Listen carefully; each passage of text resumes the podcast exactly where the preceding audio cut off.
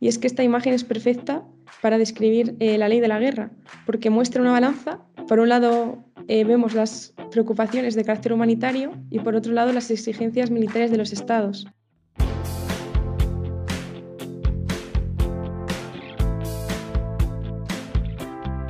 Hola chicos, de nuevo, ¿qué tal estáis? Estoy con, con Fabio y, Martín en un nuevo episodio de Warrior Diplomacy en nuestra sección Geopolítica 101.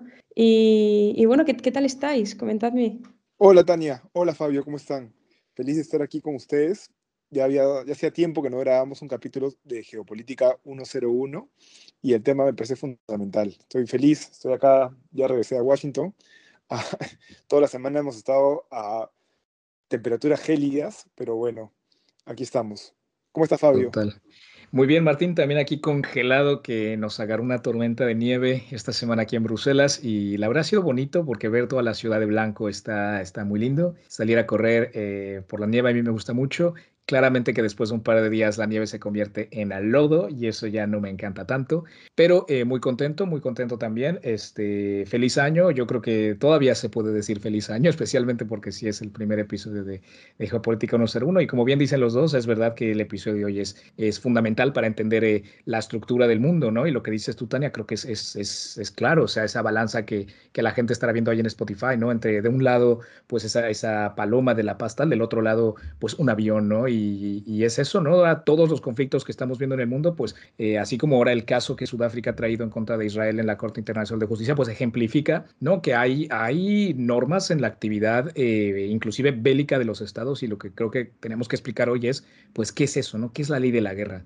Así que, pues de mi parte, chicos, también muy contento de, este episodio y de, de un Geopolítica 101 más. Cuando estábamos discutiendo cuál iba a ser el primer capítulo de la temporada 4, y vimos hacia dónde va el 2024 con tantos conflictos, tantas guerras, eh, el mundo se ha vuelto más bélico que, en los, que los últimos años. Dijimos, definitivamente el tema con el que tenemos que arrancar esta nueva temporada es la ley de la guerra. Así que estoy muy ansioso por, por comenzar este capítulo.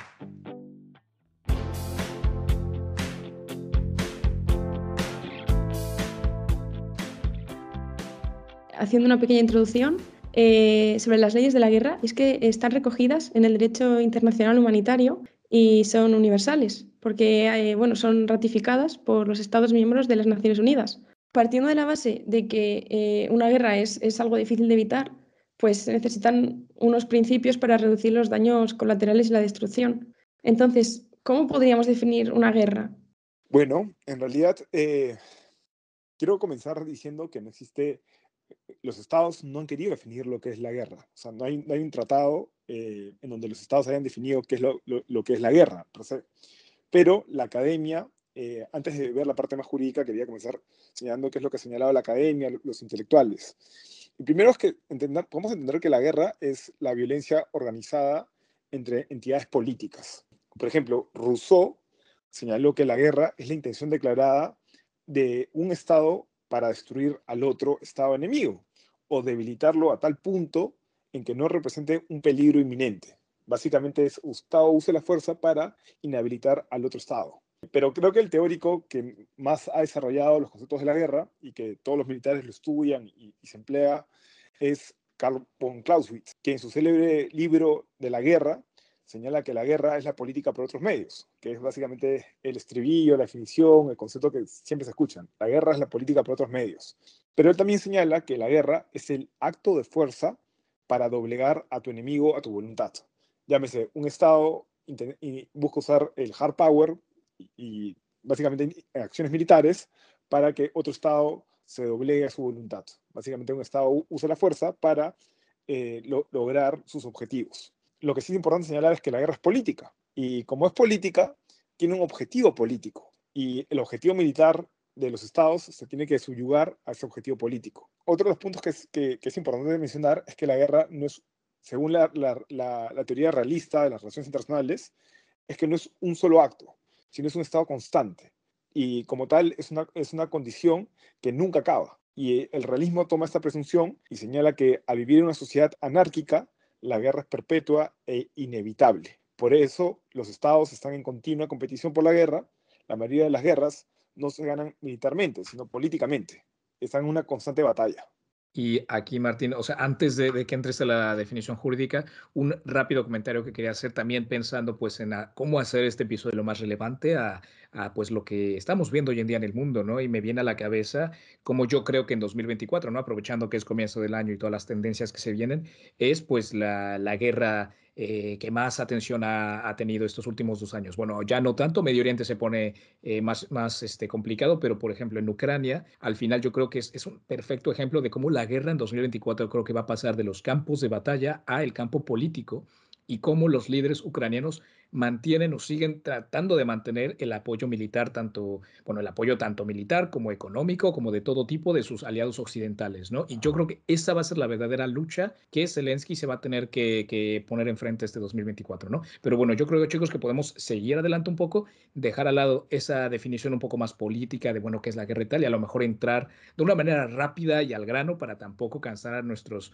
eh, queridísimos oyentes. ¿Cuál es la definición jurídica? Más legal de esto que estamos hablando. Y bueno, Tania, ni tú ni yo somos abogados, aquí el abogado es el señor Martín, así que creo que te, dejamos para que nos sigas deleitando con, esa definición. Voy a entrar un poco a la parte más jurídica. Eh, yo quería señalar en que eh, la guerra se regula en el derecho internacional público por lo que se conoce como derecho internacional humanitario. Y el derecho internacional humanitario básicamente está codificado en los cuatro convenios de Ginebra de 1949 y en sus protocolos adicionales de 1977. No obstante, en ninguno de estos cuerpos jurídicos, como bien lo señalé antes, se definió qué es la guerra. Eh, no, se ha definido lo que es la guerra o como en el derecho se conoce conflicto armado. Porque los estados entendían que es una situación muy compleja y, hay muchas variables, hay, muchos factores, y como estaban en plena Guerra Fría, entonces no querían tampoco ponerle una nomenclatura al conflicto eh, en el que estaban. ¿no? No obstante, eh, donde sí se definió lo que es la guerra es, eh, en la sentencia del caso Dusko Tadic del Tribunal Penal Internacional para la ex Yugoslavia, en donde se señala que eh, un conflicto armado es cuando se recurre a la fuerza entre estados o hay una situación de violencia armada prolongada entre autoridades gubernamentales y grupos armados organizados o entre estos grupos dentro de un estado. Básicamente, lo que señala esta definición, para ponerla en palabras más sencillas y aterrizarla, es que es cuando hay en un tiempo prolongado acciones bélicas de un estado a otro o en un mismo estado entre grupos organizados. Y acá también es importante señalar que, claro, el derecho internacional humanitario distingue entre dos tipos de, de, guerras, ¿no? Entre dos tipos de conflictos, lo cual, claro, es una visión que cada vez más va cambiando entre el conflicto armado internacional o el conflicto armado no internacional, que es entre grupos armados en el mismo territorio. Aquí también quisiera añadir, para ponerlo más simple, para que los oyentes sigan entendiendo qué cosa es la guerra, que hay cuatro elementos que los publicistas, que, eh, eh, los estudiosos del derecho internacional público han entendido para que se configure un conflicto armado o una guerra. El primero es que hayan actos de fuerza o violencia armada, eh, básicamente el uso de armas. El segundo es eh, la prolongación en el tiempo, básicamente que estos sean continuos, no que sea simplemente un, ataque en particular o un hecho en particular, sino que sea algo sistemático, algo prolongado en el tiempo. El tercero es una organización de grupos que participan en el conflicto, básicamente ya sea el Estado, eh, grupos militares, grupos paramilitares, este, puede ser grupos terroristas, pero que haya un, un grupo organizado, participando activamente en el conflicto. Eh, que el conflicto esté entre grupos armados. Básicamente que haya grupos organizados políticamente enfrentándose los unos a los otros. Entonces, violencia, prolongación en tiempo, grupos y el enfrentamiento entre estos grupos. Son los cuatro elementos en donde se puede hablar sobre lo que es la guerra. Y yo me gustaría añadir que bueno, las leyes de la guerra eh, están reguladas eh, por el customary law, el derecho consuetudinario o la costumbre, y por las convenciones de Ginebra que, y, sus protocolos que, has comentado. Y es que estas leyes eh, determinan eh, que tanto actores estatales como no estatales eh, deben respetar estos principios. Y además diferencia eh, entre dos grupos. Por un lado, los combatientes, y, que serían pues, en parte más eh, el, ejército, la parte militar, y por otro lado, considera eh, al, siguiente grupo a civiles heridos y prisioneros de guerra. O sea, serían las, la parte más protegida, ¿no? por así decirlo. Porque recordemos que la guerra supuestamente, va a poner comillas, aunque no se me ve, pero está no justificada, pero debería de estar dirigida al, al ámbito militar y debería de proteger a la parte civil y a la parte desarmada. Entonces, cuando estos principios y estas leyes no se respetan, los actos de guerra se consideran crímenes de guerra. Y bueno, tenemos un, episodio dedicado a, crímenes de guerra y no nos vamos a, no vamos a enfocarnos en esta parte. Eh, pero tú, Fabio, eh, ¿te gustaría a ti añadir algo, algo que se nos haya escapado?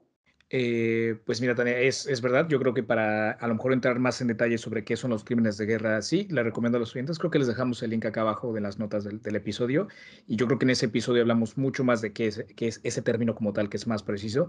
Y claro que está muy enfocado a lo que pasó en la guerra de Ucrania al principio, en los casos de Bucha y en los, en los barrios de Kiev. Pero igualmente creo que ahí está un poquito los términos. Ahora, yo algo que le metería a estas explicaciones que hemos dado, que creo que ya están muy completas, es simplemente un par de términos muy interesantes que investigué yo, que la verdad se me hicieron eh, particulares. Y es que la, la ley de la guerra regula las condiciones de dos tipos. Uno, podríamos decir, para iniciar la guerra y dos, para cómo tendría que ser la conducción de las hostilidades. Entonces, el término en latín para estas como condiciones de cómo, entre comillas, podría uno, como un Estado, iniciar una guerra, se llama el jus ad bellum, ¿no? Pero algo que creo que tenemos que señalar aquí, que, que Martín me dijo, Fat, mucho, mucho énfasis en esto, es como hoy en día, en, en, en, teoría, actualmente en el derecho internacional público, podríamos decir que es más un ius contra bellum, ¿no? O sea, que en verdad no es como que haya condiciones para iniciar la guerra, sino que como que, que está prohibido, ¿no? La guerra, la, ONU como tal, prohíbe la guerra, ¿no? Y creo que Martín me, me explicó hace rato que era una diferencia entre la Liga de los, de los eh, la Liga de las Naciones y la ONU, ¿no? Como una distinción en cómo estas dos organizaciones internacionales veían un poco esta, esta manera. No sé, Martín, si tú tienes algo ya adicional que rápidamente mencionar. Sí, que cuando se configuró la Sociedad de Naciones, eh, el multilateralismo no tenía la fuerza necesaria y los estados no, habían quedado lo, lo, suficientemente traumados de la Primera Guerra Mundial para decir, ok, la guerra está prohibida. Entonces, el derecho internacional que estamos creando prohíbe la beligerancia prohíbe la, eh, la, resolución de los conflictos por medios armados. Eso es, e, ese es el contexto de la sociedad de las naciones. No obstante, eh, después de ver los horrores de la Segunda Guerra Mundial, los eh, estados que están configurando el, sistema de, derecho internacional y el, sistema de la Organización de, de, Naciones Unidas dijeron, es momento de, de, prohibir la guerra, de proscribir la guerra, de crear este jus contra bellum, que está en la, Carta de Naciones Unidas. Por eso que la Carta de Naciones Unidas y eh, en general el derecho internacional público solamente acepta mecanismos pacíficos de solución de controversias. Y aquí haciendo eh, una cita textual de la Carta de la ONU es el párrafo 4, su artículo 2, que dice que todos los miembros se van a abstener en sus relaciones internacionales de la amenaza o el uso de la fuerza contra la integridad nacional o, territorial o la independencia política de cualquier Estado o de cualquier otra forma incompatible con los propósitos de las Naciones Unidas, que es lo mismo que tú dices, buscar cualquier solución pacífica para resolver sus diferencias. Sin embargo, me gustaría también añadir aquí que el artículo 51 de la Carta este, aclara que nada en la presente Carta va a menoscabar el derecho de la legítima defensa individual o colectiva si se produce un ataque armado contra un miembro de las Naciones Unidas. ¿no? Entonces yo creo que este es un concepto muy interesante que creo que todos los oyentes vamos a tener que tener en mente, pensando pues en, este gran caso que está en la Corte Internacional de Justicia, lo que a lo mejor Israel va a tratar de, argumentar, ¿no? Cómo, cómo uno argumenta que, oye, eh, yo no busqué la guerra, me estoy defendiendo, ¿no? Que eso es algo que, por ejemplo, Rusia también trata de venderle al mundo, ¿no? No, no, es que Ucrania llevaba tratando de hacernos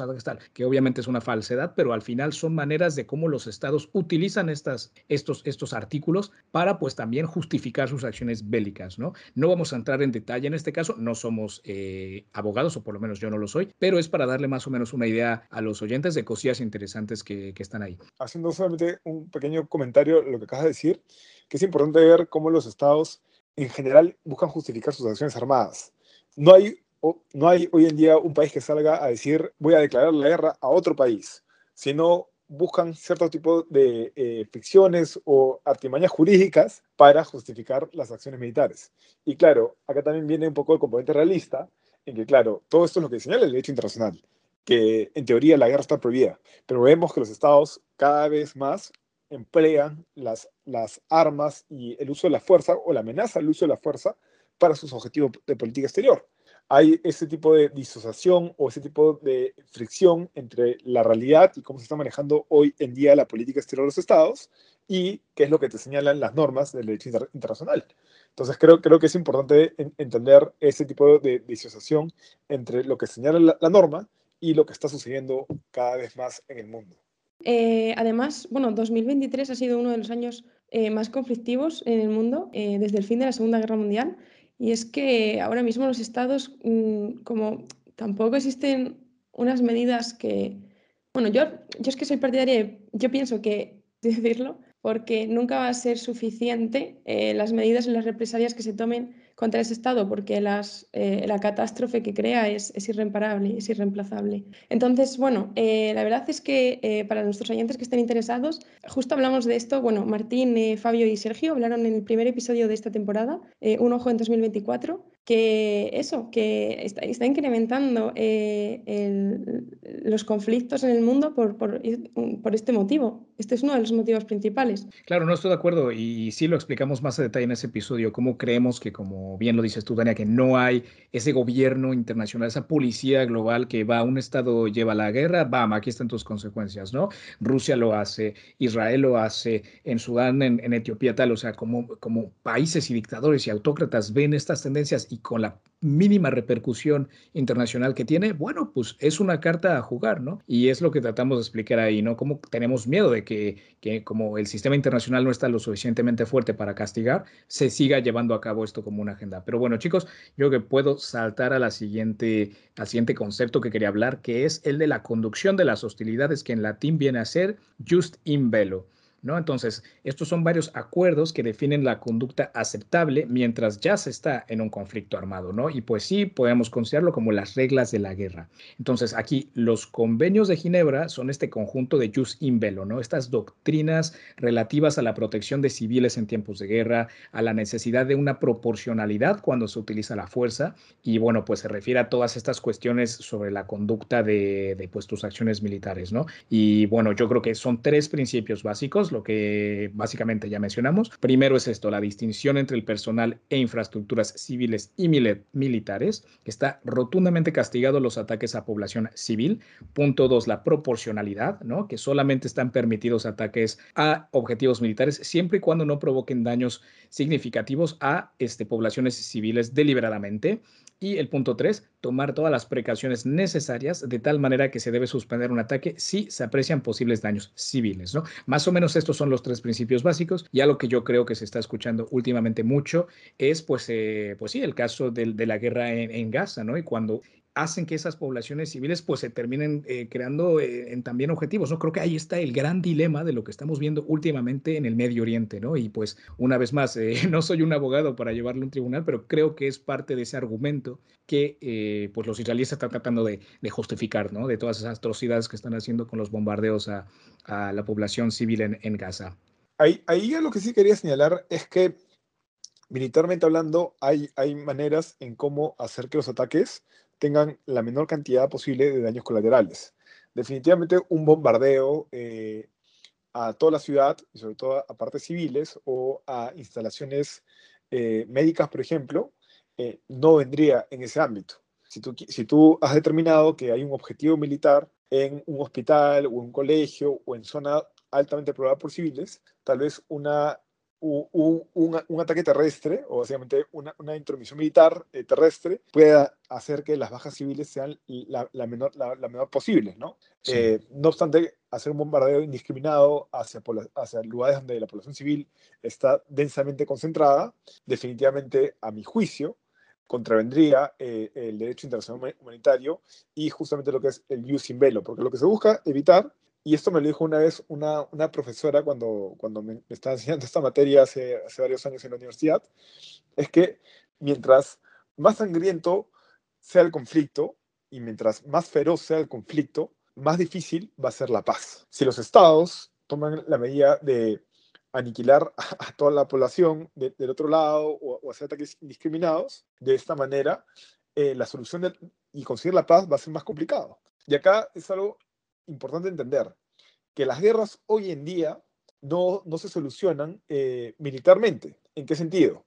En el que una forma en cómo antes se podría solucionar una guerra eh, era eliminando a toda la población enemiga, ¿no? Pero entendemos que las guerras, como he, señalado al principio del capítulo, son políticas. Entonces la solución va a estar en el, en el campo político-diplomático. O sea, tú usas la parte militar y, y operacional para encontrar este, o doblegar a tu oponente para llevarlo a sentarlo a la mesa y ahí plantearle las, las opciones que tú tienes, ¿no? Entonces, al final vas a entender en que va, van a coexistir. No es que un Estado va a destruir completamente a otro Estado. Eso es en general un genocidio. Entonces, si entendemos en que al final querramos o no querramos, tu contraparte va a seguir existiendo, porque por lo menos esas son las tendencias en las guerras eh, actuales, eh, lo que tendría que suceder es justamente seguir los principios del jus in velo para que esa parte, cuando negociemos y encontremos una solución al conflicto, sea lo menos dolorosa posible. Entonces, creo que es algo importante de mencionar eh, este punto a considerar.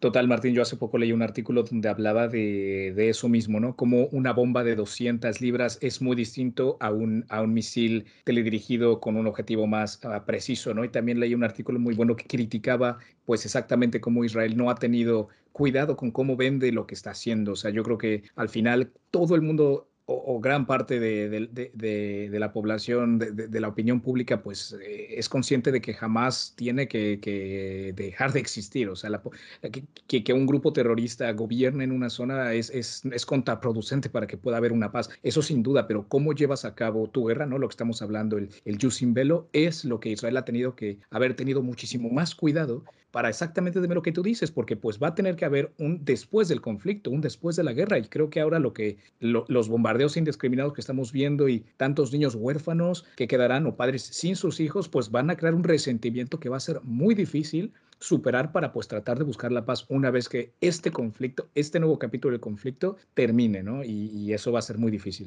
A mí me gustaría añadir una cosa, chicos, y es que eh, a la hora de resolver un conflicto, bueno, no resolver un conflicto, intentar reducir las consecuencias al máximo posible o intentar aplicar el derecho internacional, es importante tener en cuenta que si queremos que se aplique eh, las leyes de derecho internacional, pues todos los países tienen que poner de su parte y tienen que participar. Y, por ejemplo, tienen que ratificar el, Estatuto de Roma, que es el que, el que regula estas, estas leyes de, de, crímenes de guerra.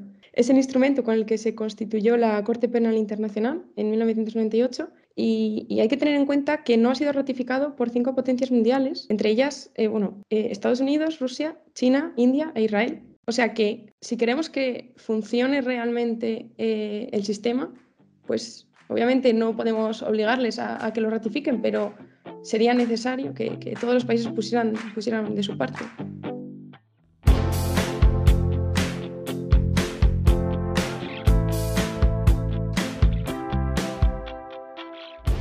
Bueno, chicos, podríamos estar hablando de, casos, ejemplos de hoy en día en el que podemos aplicar eh, las leyes de la guerra eh, eh, a pues, diferentes conflictos internacionales, pero nos tiraríamos horas hablando y, y, nuestros oyentes seguramente se aburrirían. Así que, pues resumiendo un poco, bueno, os quería comentar que si queréis escuchar eh, casos más concretos, tenemos episodios de, por ejemplo, de Ucrania, eh, del conflicto en Sudán, eh, incluso Armenia y Azerbaiyán en Nagorno-Karabaj, y bueno, de Israel y Palestina y Oriente Medio, por supuesto que también. Total, total. Y sabes, Tania, uno que creo que nos ha faltado que también podríamos eh, a lo mejor hablar en, en, en, esta nueva temporada en 2024, porque también se están poniendo más complicadas las cosas, es en Myanmar, ¿no? Myanmar también tuvo ahí un caso de, de, genocidio, de limpieza étnica, como que está también ahí la, las cosas en la mesa y creo que podrá ser un buen episodio para este año. Y, y sí, Tania, como dices tú, creo que en estos episodios eh, se define un poquito más eh, el conflicto que ocurre y yo creo que después de haber escuchado este Geopolítica 101, los oyentes pueden ver estos episodios episodios con un ángulo adicional, ¿no?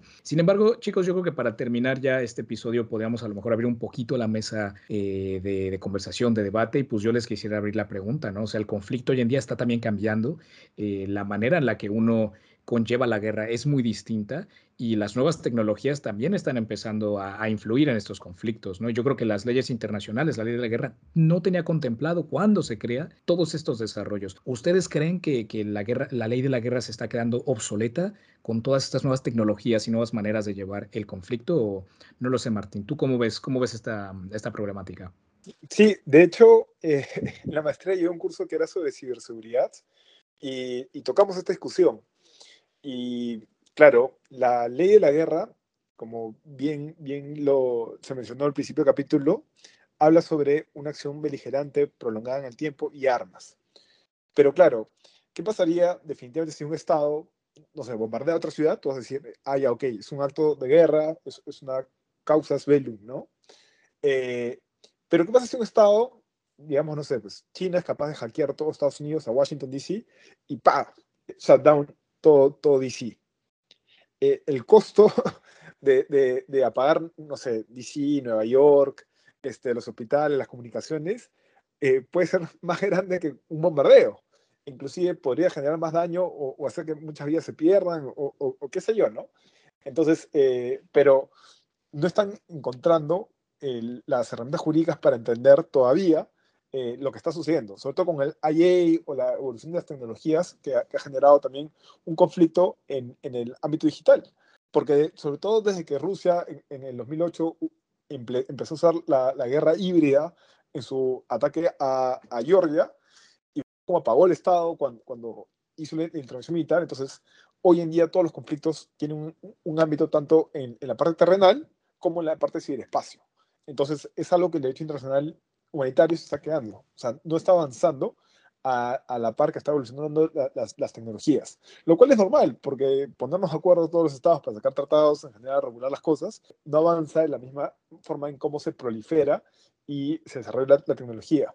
Sobre todo tomamos, tomamos en cuenta en que eh, la, el gasto militar está aumentando, y el gasto militar no solamente es en armas, sino también es en avances tecnológicos como la inteligencia artificial aplicada a la guerra, este, nuevo, nuevo tipo de armamentos, eh, nuevo tipo de, de, equipos de hacks para atacar a, a, otro estado. Entonces, todo, todo va hacia ese ámbito y ahí sí, yo sí soy idea en que el derecho internacional no está keeping up con este, los avances te tecnológicos.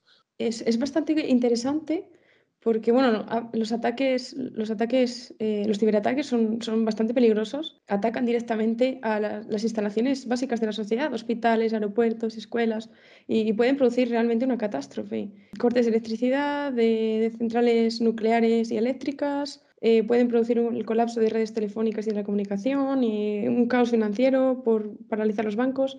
Y es cierto que en el ámbito nacional son más perseguidos, pero en el ámbito internacional ya se están viendo casos de ciberataques eh, eh, por parte de pues, diferentes países.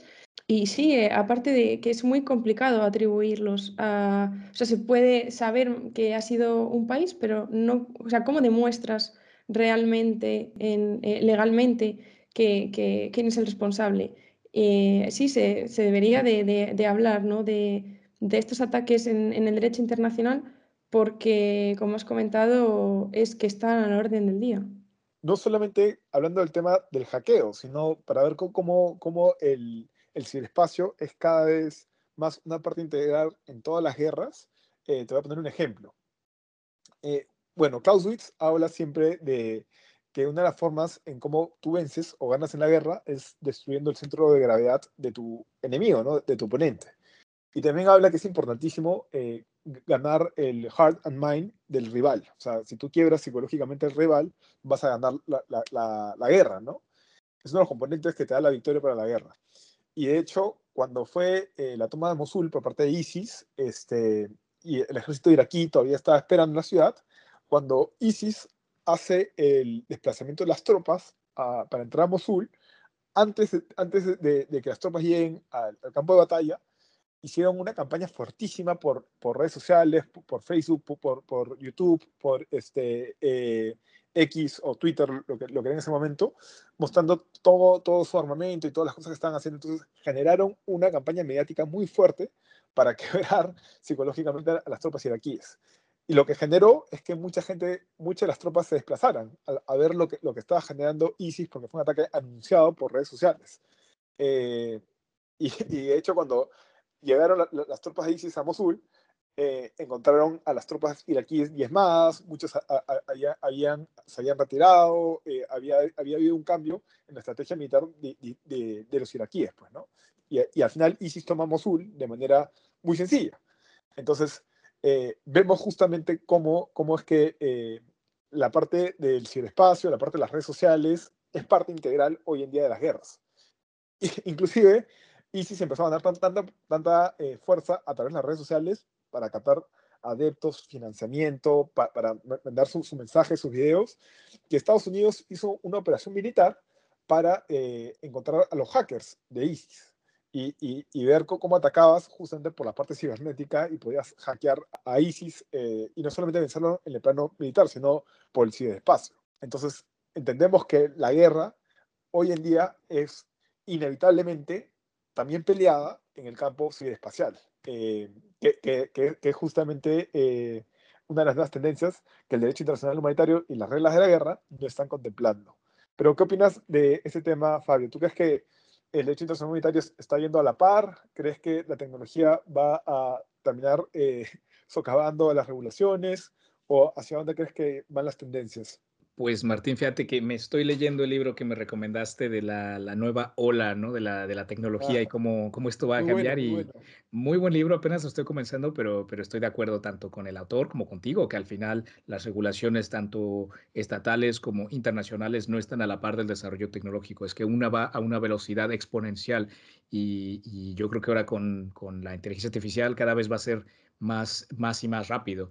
Eh, algo que me viene a la mente y lo dejo nada más como, como una pregunta así final abierta a los oyentes es, ¿para dónde va a ir esto? ¿no? A mí me viene a la cabeza, pues a lo mejor armas autónomas, ¿no? Ya estamos viendo drones que no están tripulados por humanos, sino, bueno, sí, están piloteados por humanos, pero desde kilómetros y kilómetros en la distancia. Ahora en Ucrania se puede ver cómo se utilizan estos drones para hacer un buen de daño a, a tanques, ¿no? Tanques de millones de, de, dólares y pues un dron con una bomba bien plantada, pues tumba eso. Entonces la guerra está claramente cambiando pero yo imagino qué va a seguir de aquí, ¿no? Y me viene, me viene a la mente eso, ¿no? Imagínense en un futuro no muy lejano donde tengamos, eh, pues sí, este, tanto vehículos como armas que son autónomas, dirigidas por, por eso, por algoritmos, por inteligencia artificial. Suena como cosas de, ciencia ficción, pero de verdad que cada año estas cosas son cada vez más cercanas a la realidad. Y no creo que eh, pues nuestras estructuras, eh, tanto jurídicas como de regulaciones internacionales, van a estar a la par.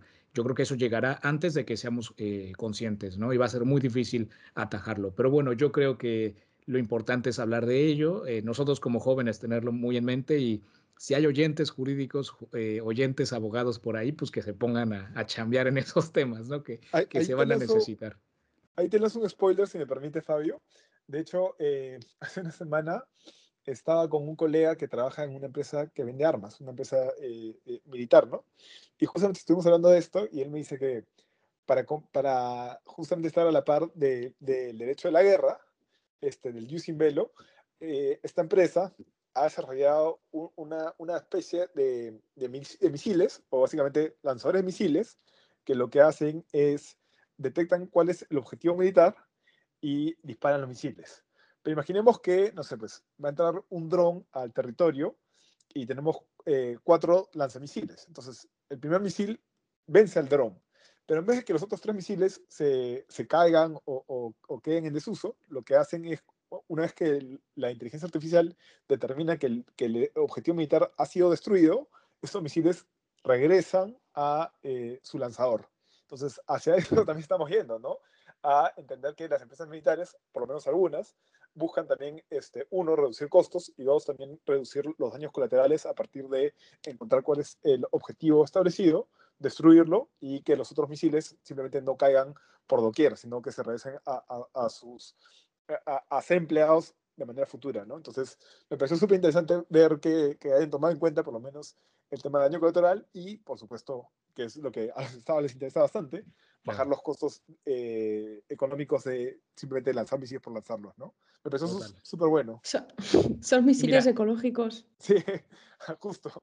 Y mira, chicos, ya así como última, última cosilla y, recomendando un muy buen episodio de Black Mirror, se me viene ese de, de, las abejas, ¿no? Que eran como drones que estaban hechos para polinizar, porque las abejas se habían extinguido en este, en este futuro eh, distópico, pero como un hacker eh, entra en el sistema y esas abejas las utilizan como para que vuelen por, bueno, aquí súper spoiler, pero Ah, e, este episodio salió hace años, así que ya no lo es, pero las abejitas pues volaban y entraban en la cabeza de la gente matándolas. Entonces yo me imagino, me imagino es un futuro donde tenemos herramientas que son tan precisas que pueden tumbar abajo a un individuo con yo que sé su ADN o tal, yo que sé, ¿no? Pero bueno, son cosillas a tener en mente y buenos episodios de Black Mirror a ver eh, de vez en cuando. Tania, Martín, ha sido un gustazo regresar a grabar con, con ustedes dos. Eh, un año nuevo, eh, pero aquí Warrior Diplomacy sigue con los segmentos que ya nos conocen y pues más cosillas. Nuestra temporada está muy interesante. Tenemos nuestro canal de WhatsApp, nuestra comunidad donde también compartimos cosas y hay buenas discusiones, ahí han salido buenas preguntas. Así que invitamos a oyentes que no, no están todavía ahí, que, que, se, que se, metan, que, no, no mordemos. y, y, nada, chicos, ¿ustedes alguna última cosilla a mencionar? Yo podría eh, recomendarles, este, si les gusta primero el, el, tema de la guerra, creo que hay un libro muy bueno que se llama War, How Conflict Shaped Us, de Margaret eh, Macmillan, que en verdad es un libro muy bueno de, de cómo la, la guerra ha generado un impacto en la sociedad. De hecho, uno de los temas que no, se mencionó es que, según, bueno, según el autor y según varios autores de estudiantes de geopolítica, es que la guerra también permitió que, la, sociedad se desarrolle, se establezca, eh, se, eh, no sé, incremente la producción agrícola. Entonces, la guerra ha generado un impacto en el desarrollo de la humanidad. Y el otro, si les gustan los temas cibernéticos, y un poco esta última parte que hemos hablado, se llama Like War, de Singer y Brookings que habla sobre the weaponization of social media. Entonces, ambos son muy buenos. Eh, igual les hago un llamado para que se sumen al grupo de, de, de WhatsApp y, y, y, nuestros canales que, que eh, de las redes sociales, pero en el grupo de WhatsApp tal vez cuando sale el capítulo eh, armaremos ahí una discusión para, para ver qué, qué, piensan. Así que nada, chicos y chicas, bienvenidos. A mí me gustaría lanzar una pregunta eh, a Fabio. Fabio, ¿de qué quieres que hablemos en el siguiente episodio?